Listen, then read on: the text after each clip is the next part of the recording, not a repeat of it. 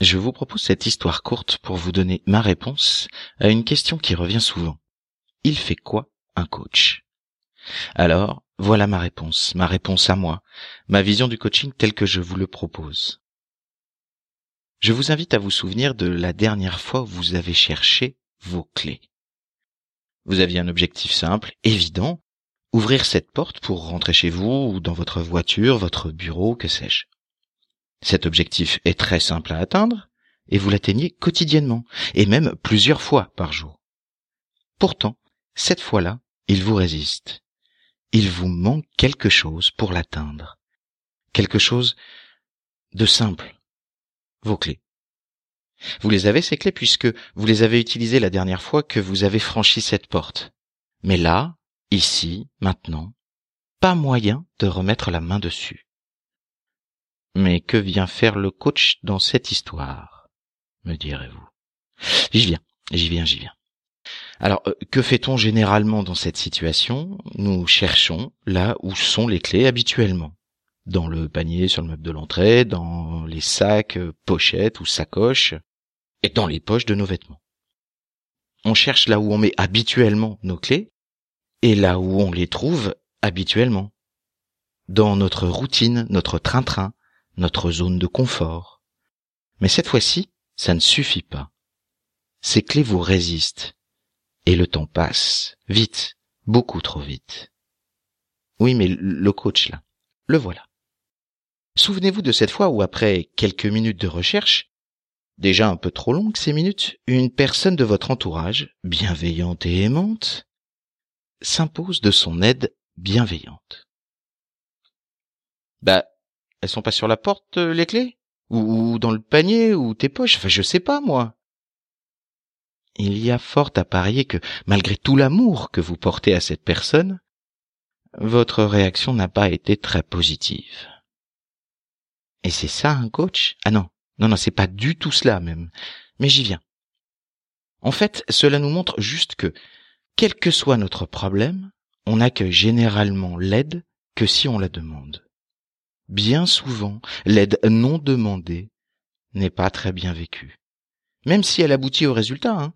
même si les clés étaient effectivement sur la porte ou, ou, ou ailleurs. Souvenez-vous. Ben, il en est de même pour le coach, qui ne peut intervenir et aider que si il a une demande, une demande sincère et profonde.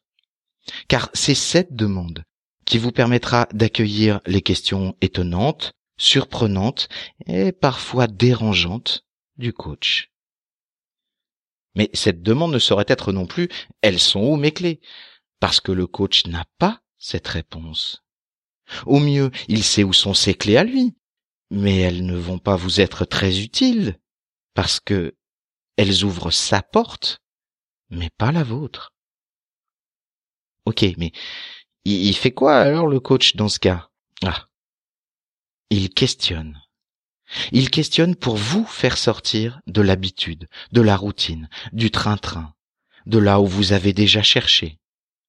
Il vous questionne pour vous faire chercher la réponse ailleurs, pas dans votre zone de confort, pas dans votre routine, pour que vous trouviez votre réponse. Et en plus des questions, il dispose d'outils pas pour crocheter la porte, non, d'outils pour décoincer vos souvenirs, pour que vous puissiez chercher et trouver vos clés, avec toutes vos ressources, vos capacités, votre potentiel. Et ce n'est pas tout. En plus de vous questionner, il vous soutient, il vous supporte dans cette recherche, parce qu'il est convaincu que vous allez trouver, ces clés, et que vous allez enfin ouvrir cette porte qui vous résiste jusque-là. Voilà en une courte histoire ma vision du coaching. Bien sûr que l'image est un peu simple, voire simpliste, cela reste une image, une, métaphore. Mais si au lieu d'une porte qui résiste, on parlait d'être plus sûr et confiant, d'une présentation en public, d'un oral, d'arrêter de fumer ou de changer de comportement alimentaire.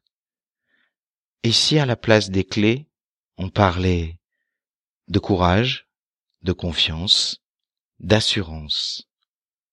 Alors peut-être que la petite histoire devient moins petite. Voilà ce que je voulais partager avec vous.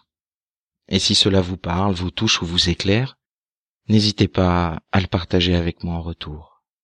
Et si cela vous fait penser à quelqu'un, n'hésitez pas à partager cette histoire courte avec cette personne. Merci de votre écoute et je vous souhaite une très belle journée.